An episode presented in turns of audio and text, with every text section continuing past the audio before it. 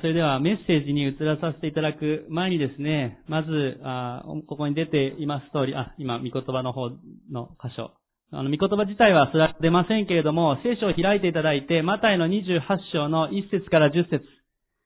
マタイの28章の1節から10節に、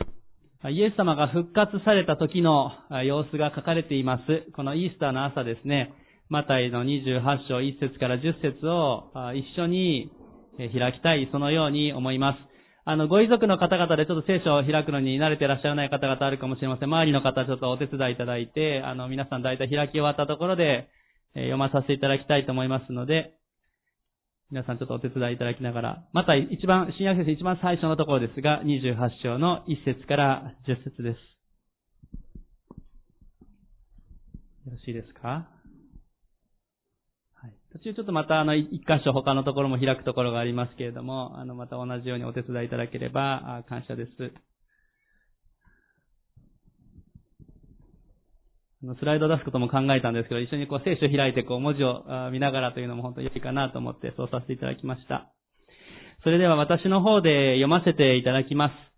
す。さて、安息日が終わって、週の初めの日の明け方、マグダラのマリアともう一人のマリアが墓を見に行った。すると見よ、大きな地震が起こった。主の使いが天から降りてきて、石を脇に転がし、その上に座ったからである。その姿は稲妻のようで、衣は雪のように白かった。その恐ろしさに万兵たちは震え上がり、死人のようになった。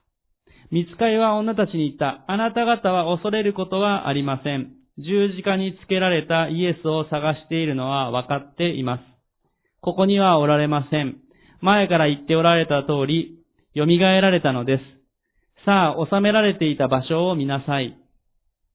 そして急いで行って弟子たちに伝えなさい。イエスは死人の中から蘇られました。そしてあなた方より先にガリラヤへに行かれます。そこでお会いできます。と。いいですか？私は確かにあなた方に伝えました。彼女たちは恐ろしくはあったが、大いに喜んで急いで墓から立ち去り、弟子たちに知らせようと走って行った。すると見よう、イエスがおはようと言って彼女たちの前に現れた。彼女たちは近寄ってその足を抱き、イエスを拝した。イエスは言われた、恐れることはありません。行って私の兄弟たちにガリラヤに行くように言いなさい。そこで私に会えます。ね。この聖書の箇所は、イエス・キリストが復活され、そして、この女性たちに、その復活して現れたところの箇所です。今日私たちは、司会の方も含めてですね、イースターおめでとうございますと言いました。まあ、英語で言うとハッピーイースターと。昔はイースターというとですね、あの、少し遠い話なんですね。なんかあの、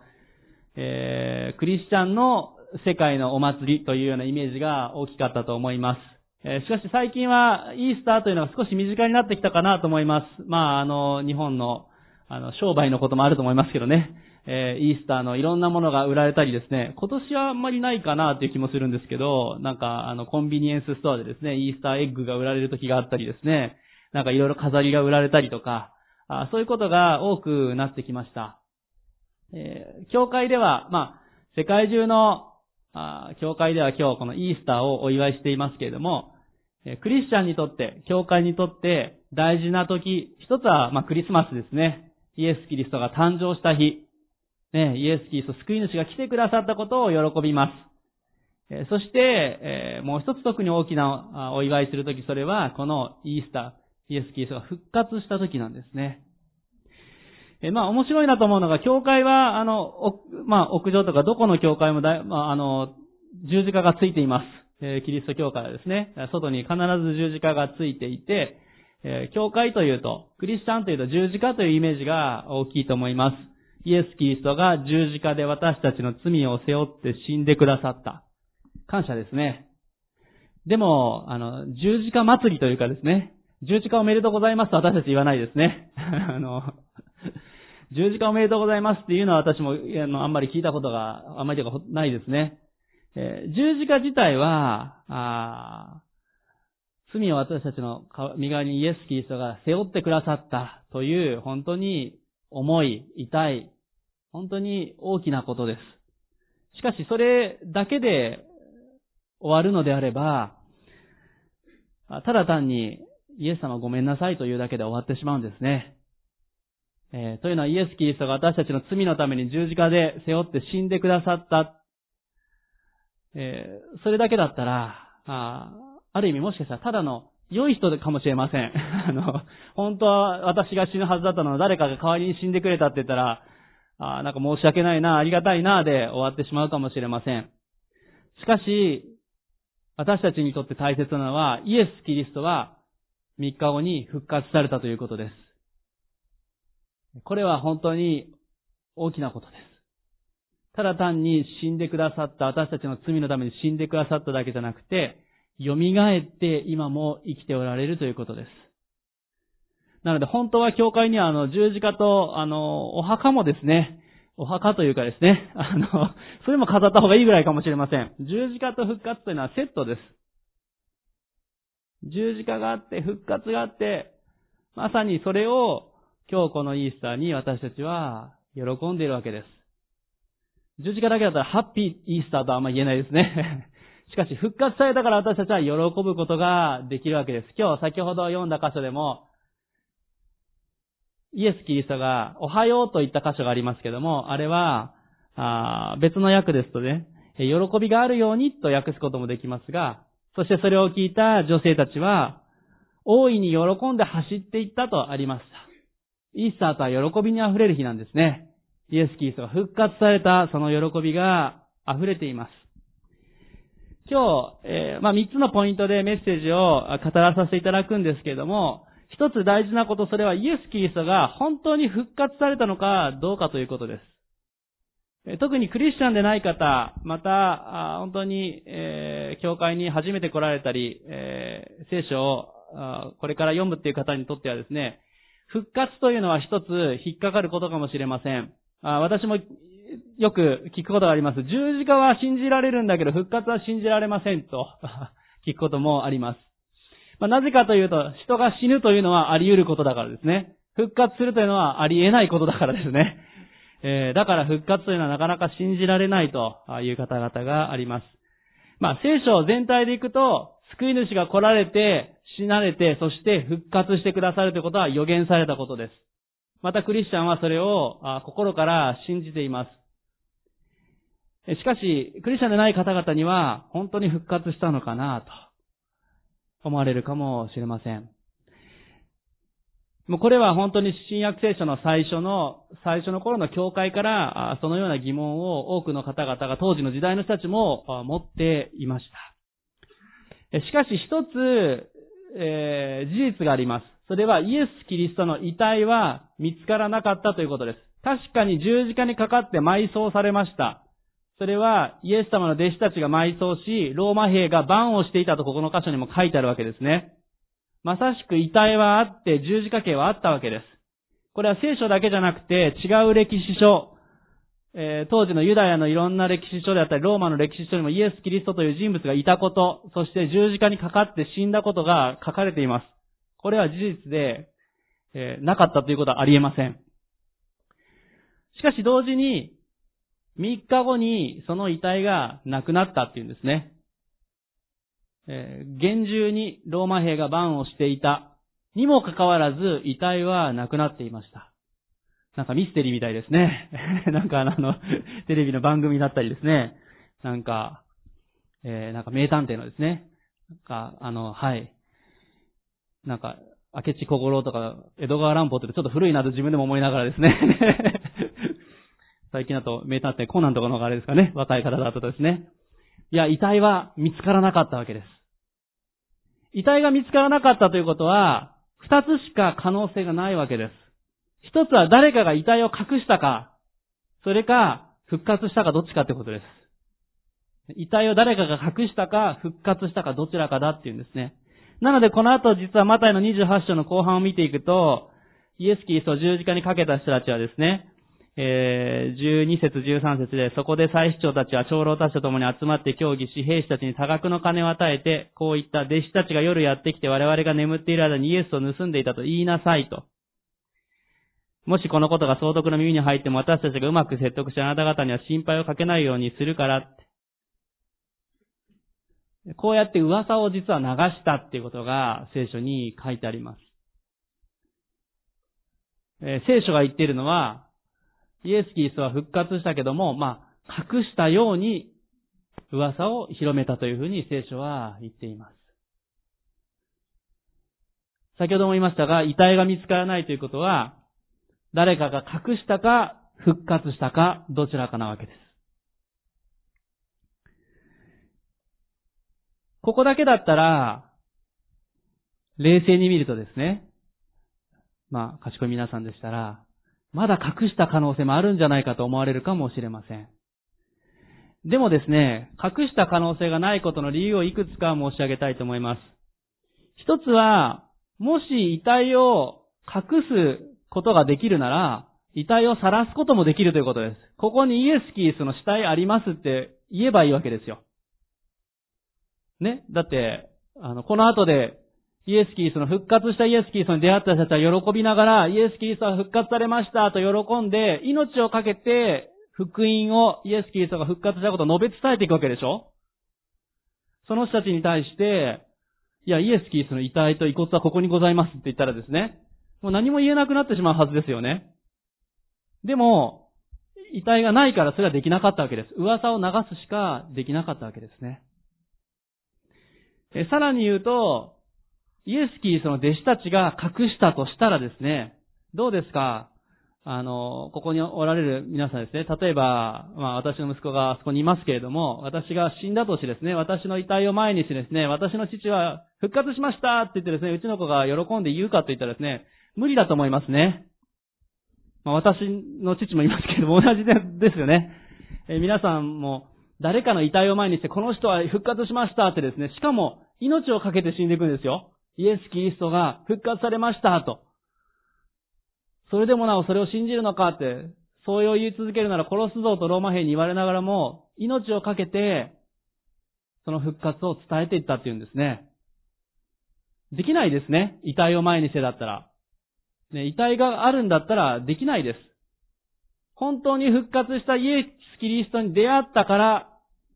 イエス様の弟子たちは、そのことを伝えることができたんです。本当に復活したイエス・キリストに出会わなかったら、命を懸けて福音を伝えていくことはできません。実際にイエス・キリストが十字架にかかった後で弟子たちは意気消沈して集まってがっかりしていたことが聖書にも書いてあります。暗いどん底の中にあったわけです。そこからみんなで話し合って、やっぱり復活したことにしようって言って、みんなで生き生きといけるかって言ったらいけないですよね。それが変わった理由は、イエス・キリストが本当に復活して来られたからです。そうとしか考えようがないですよね。なので、先ほど言った隠したか、復活したかのどちらかって言ったときに、もう状況的に証拠も、そして、すべての面から復活したと考えることが正しいということができます。実際にイエス・キリストは復活して、えー、本当に40日間の間に、これ500人の弟子たち、多くの方々に出会ったということが書かれています。多くの方々が出会って、そしてそのことを伝えていったわけですね。その一人一人全員の口を封じることは当然できなかったわけです。そして会った人たちはイエス・キリストの復活を見て大いに喜ばれたわけですね。喜んだわけです。今日皆さんにお伝えしたい一つ目のこと、それは、キリストは確かに復活されたということです。イエス・キリストは確かに復活されたということが一つ目のポイントです。その理由は、この聖書に書いてある通り、また今私が説明した通りです。隠そうとしても無理だったわけです。なぜなら遺体はなく復活本当にしたからですね。そしてそれを見た弟子たちは、喜びながら福音を伝えていき、2000年経ち、今私たち、クリスチャンたちが世界中で集い、今日、イースターの礼拝を迎えています。それはキリストが確かに復活されたからです。続けて、えー、もう一つ別の御言葉の箇所を開きたいと思います。聖書の箇所、第一コリントの15章の3節から6節です。第一コリント。コリント人への手紙第一の15章の3節から6節です。また開くのを手伝っていただければと思います。第一コリント15章の3節から6節です。第一コリント15章の3節から6節ローマ人への手紙の次になりますけれども、第一コリント、コリント人への手紙第一の15章の3節から6節になります。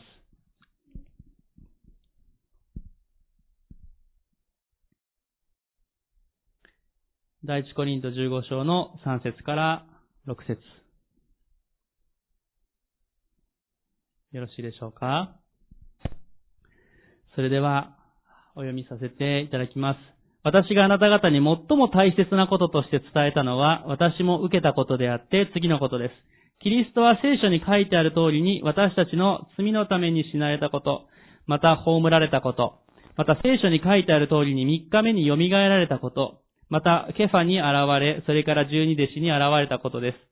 その後、キリストは500人以上の兄弟たちに同時に現れました。その中にはすでに眠った人も何人かいますが、大多数は今なお生き残って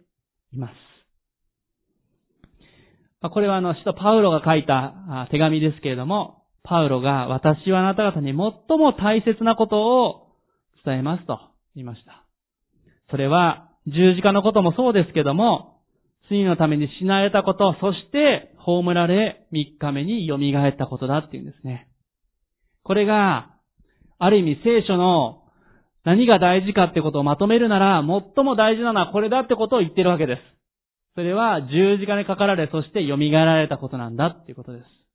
だからさっきも言った通り十字架とこの復活というのがセットです。先ほども言いましたが、十字架にイエス様がかかってくださっただけだったら私たちはずっとごめんなさい、お許しください、ありがとうっていうだけです。しかし、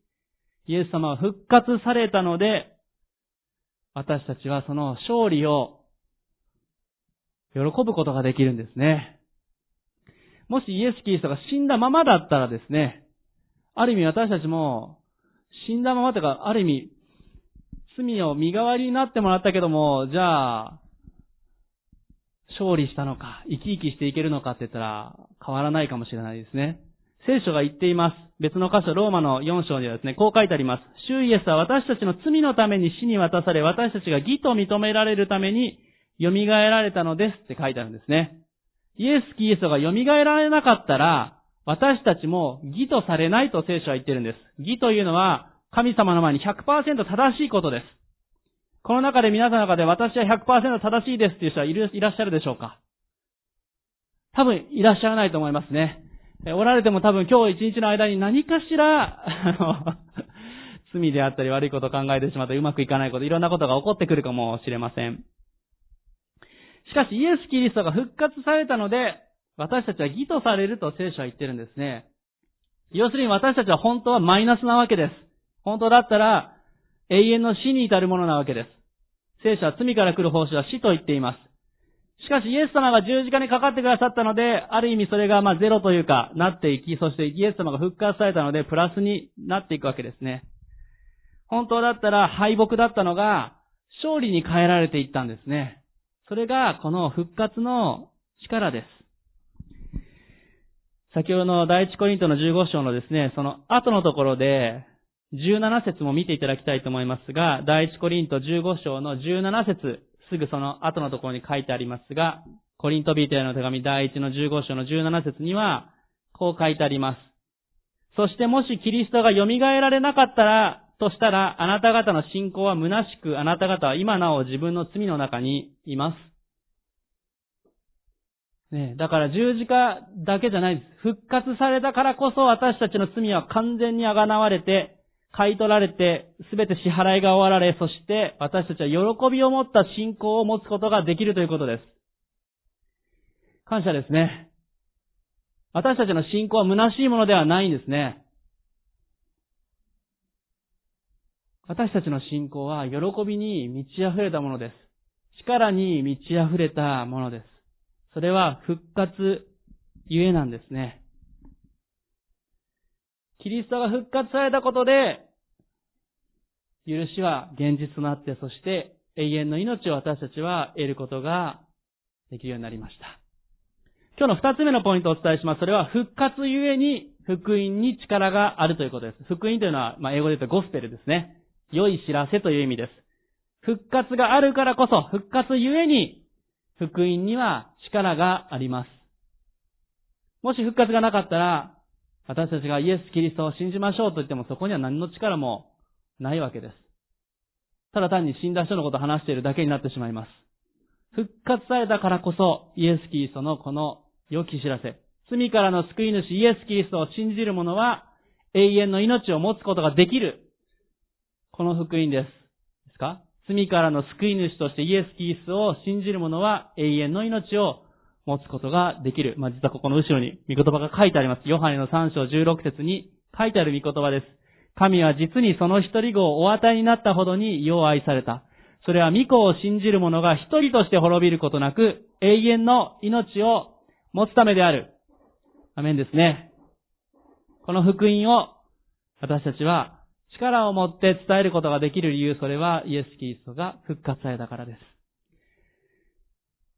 先ほどのマタイの28章のところでイエス様が復活された朝に、おはようと、えー、言われたところがありました。なんかとぼけたイエス様だなと思われるかもしれません。復活って最初に言ったのがおはようかっていう感じします。あれは、エブル語でシャロームという言葉が言われたんですね。シャローム。まあ、ユダヤ人の方々今もシャロームって言って挨拶するわけです。シャロームというのは、平安、平和という意味があります。まあ、少し前にあのメッセージオンラインでしたのが、あの、まだ教会のホームページとかあの YouTube に出ていますので、見ることできます。シャロームというのは、本当に深い言葉です。平安があるように、平和があるようにという意味もありますし、先ほども言ったように、喜びがあるようにと訳すこともできる言葉です。さらに、神様が豊かな臨在があることも表しています。またさらに、実は福音という意味も、シャロームの中に良き知らせという意味もあるんですね。だからイエス様が朝、あの朝に、復活の朝にシャロームと言われたときに、それは、ただ単に、おはようと言っただけじゃないんです。そこは、平安があるように、喜びがあるように、救いがあるように、そのようにイエス様はシャロームと言われたんですね。今日このイースター礼拝の朝私たちは本当にもう一度改めてシャロームと言いたいと思います。イエス様の平安があるように、平和があるように、喜びがあるように、そして救いがあるように、ちょっと周りの方を見ていただいてですね、ちょっと小さい声で手を振って、シャロームとちょっと挨拶してもらっていいですか？シャローム。もし今日皆さんの中で今自分の心の中に平和が平安がないなと思われる方あるでしょうか？いや、世界の情勢を見るとウクライナ情勢や日本の経済やコロナ禍や様々なことを見ると平安や平和がないです。そういう方もおられるでしょうかしかし私たちは今日、このイエス・キリストの復活を覚えるときに、シャロームということができます。イエス・キリストが共にいてくださるので、私たちは立ち上がっていくことができます。ね。私たちはこのイースターの日の朝、本当にこのイエス様の復活を共に喜んで改めていきたいと思います。先ほど賛美もしました。主は今生きておられる。我が内におられるというように賛美しました。今日もイエス様は私たちと共にいてくださり、シャロームと言ってくださるんですね。もし心に平安や、本当に平和が家庭や職場にない方、ぜひイエス・キリストにお祈りしていただきたいと思います。いや、まだ私はイエス・キリストを信じてないですという方もおられるかもしれませんが、イエス様あなたがおられるならどうぞ私のお祈りを聞いてください。どうぞ私の心に平安を与えてください。そしてぜひ聖書を読むことをお勧めします。ね、あの、今日もしよろしければ帰りにあの、ギデオン聖書というプレゼント用の聖書をあの、お持ち帰りいただいたらと思いますが、聖書は神の言葉です。そして、ね、私のこのメッセージは本当に30分から40分ぐらいの時間ですけれども、聖書を読んでいただくと、もっとイエスキーそのことがわかるようになっていきます。そして、このイエスキーそと歩む喜びを共にしていきたいと思います。そこには力があります。先に天に行かれたお一人お一人は、その喜びを噛み締めて歩んだ方々だったんですね。先ほど個人を覚えて祈られるときに、先に天に行かれた方々の、もちろん弱さであったり、あ本当に人としての難しさもあったかもしれません。しかし、皆さん思い出されるのは本当に信仰に溢れて、喜んで天に行かれたお姿ではないでしょうか。それは、この復活したキリストと共に永遠のところに入っていくことができるという喜びがあったからです。そして最後に御言葉をもう一度この第一コリント15章の20節からのところを見て、このメッセージを閉じさせていただきたいと思います。第一コリントの15章の20節をまず見ていただきたいと思います。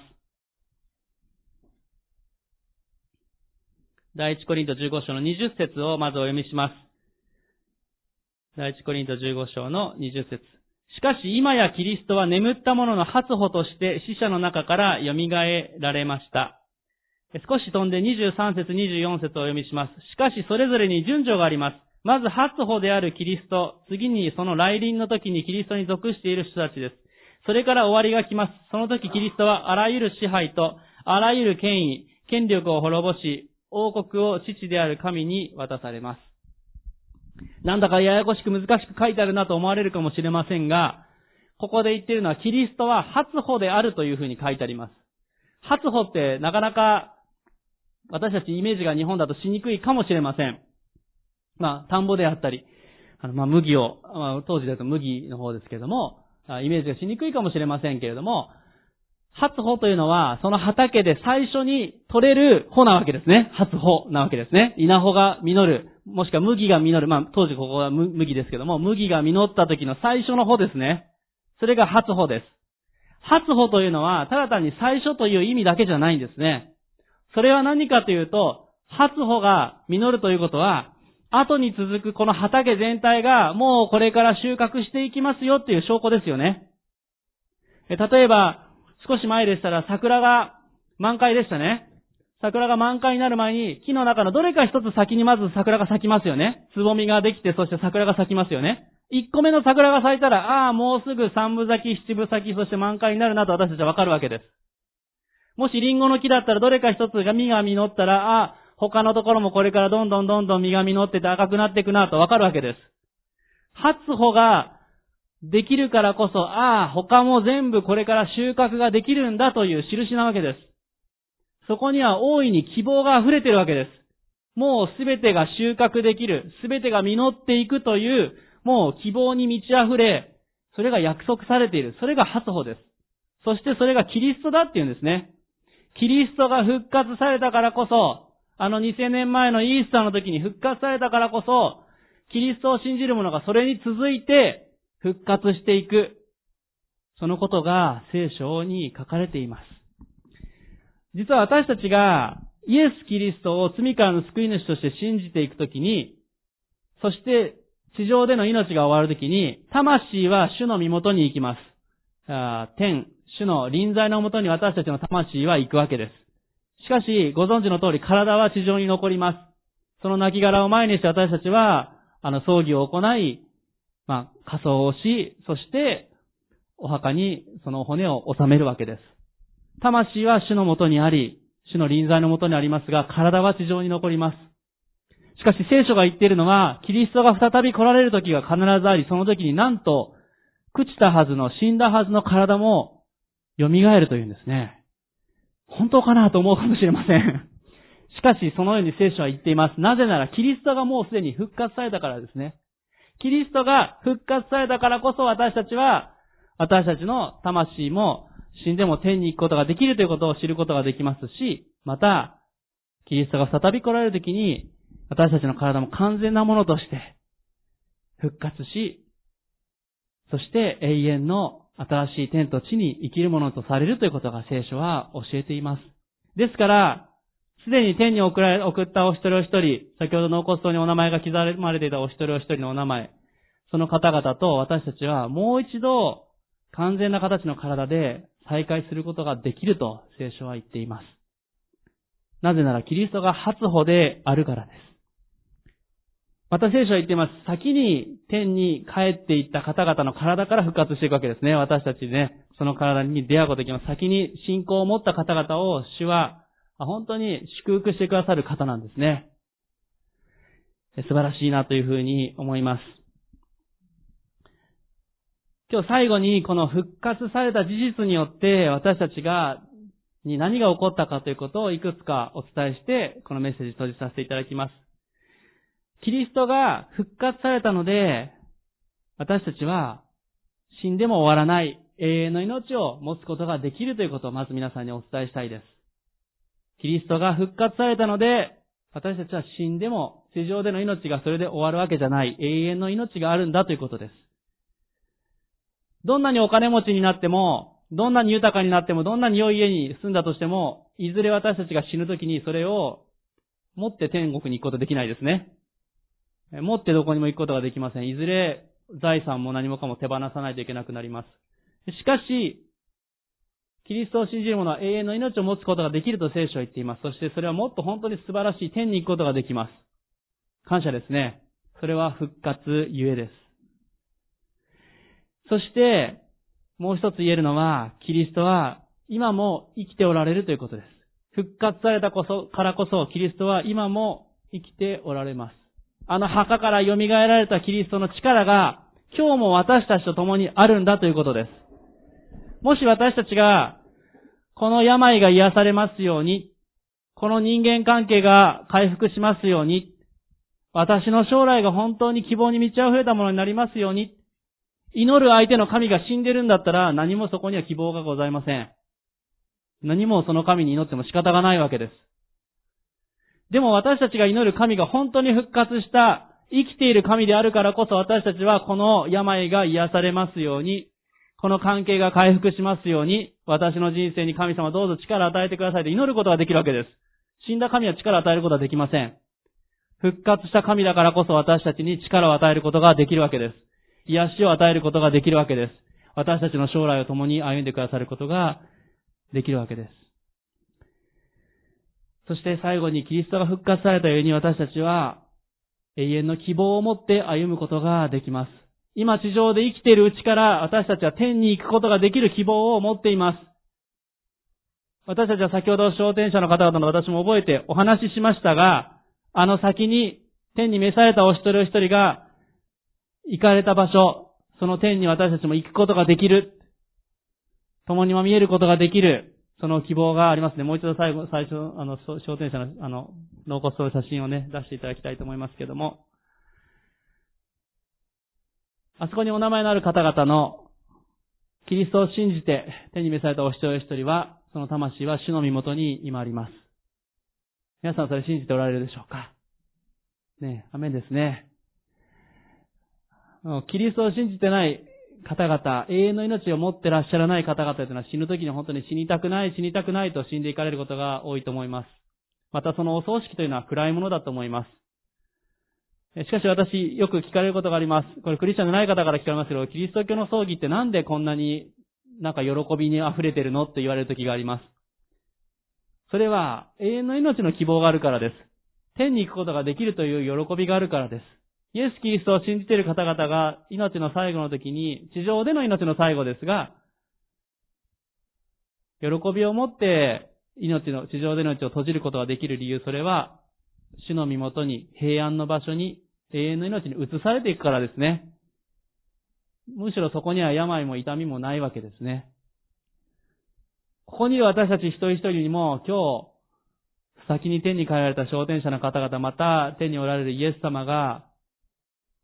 取りなし語りかけてくださっていると思います。私たちもこの永遠の命を噛み締めて生きていかなければいけません。復活したイエス・キリストを信じて歩んでいきましょう。そこには喜びがあります。アメンですね。たとえ世の中や周りに喜びが少ない今の時代であっても、私たちはこの喜びを持って進んでいくことができます。なぜなら永遠の命が天が私たちの前に待っているからですね。その門が開かれています。感謝したいと思います。最後に皆さんのためにお祈りをして、このメッセージを閉じたいと思います。心を合わせていただきたいと思います。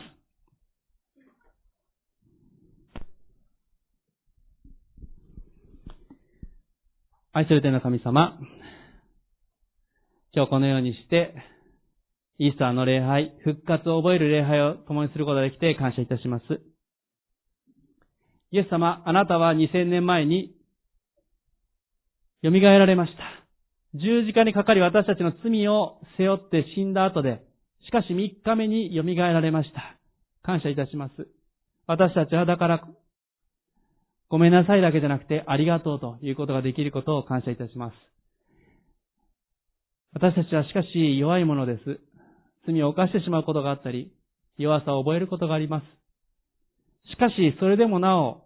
力強く生きることができる、それは、生きてキリストが共にいてくださることです。あの復活したイエス・キリストに出会った弟子たちが、その復活を喜んで伝えていきました。また先に私たちが天に送った昇天者の方々も、この地上で、その人生の短さ長さに関わらず、イエス様を見上げて歩んでいかれました。ここにいる私たちも、イエス様、どうぞ、喜びを持って力を持って歩んでいくことができますように、確かに復活されたイエス様のことを信じ歩んでいくことができますように、私たちに生きる希望を与えてください。感謝します。どうぞ、ここにいるお一人お一人が本当に永遠の命を持って、喜びを持って、この地上での人生の最後、そして天に入っていく、その永遠の時を迎えていくことができるように、どうぞあなたが導いてください。します。えー、全員の方にお聞きしたいと思います。今日、目を閉じていただいて、全員の方ですね、クリスチャンの方も、クリスチャンでない方もそうですけれども、今日どうでしょう？改めて、もしくは新しく、このイエス・キリストを信じて、残る生涯、地上での生涯生きていきたい。また永遠の命をもって天に行きたい。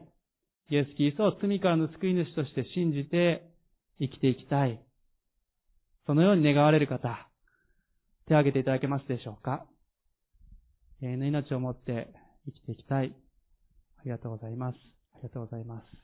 手を下ろしてください。愛する天の神様、今手を挙げてくださったお一人お一人の、その姿を主は見てくださっていますから、感謝します。また今、迷っておられたり、心の中でまだ神様のことわからないなという方、どうぞ主あなたが御言葉を開いたり、また個人のことを覚えるときに、どうぞその信仰からも教えてください。もっとイエス様のことがわかりますように、感謝します。お一人一人のこの人生、歩みを主あなたが導いてくださることを感謝して、主イエスキリストの皆によってお祈りします。アメン。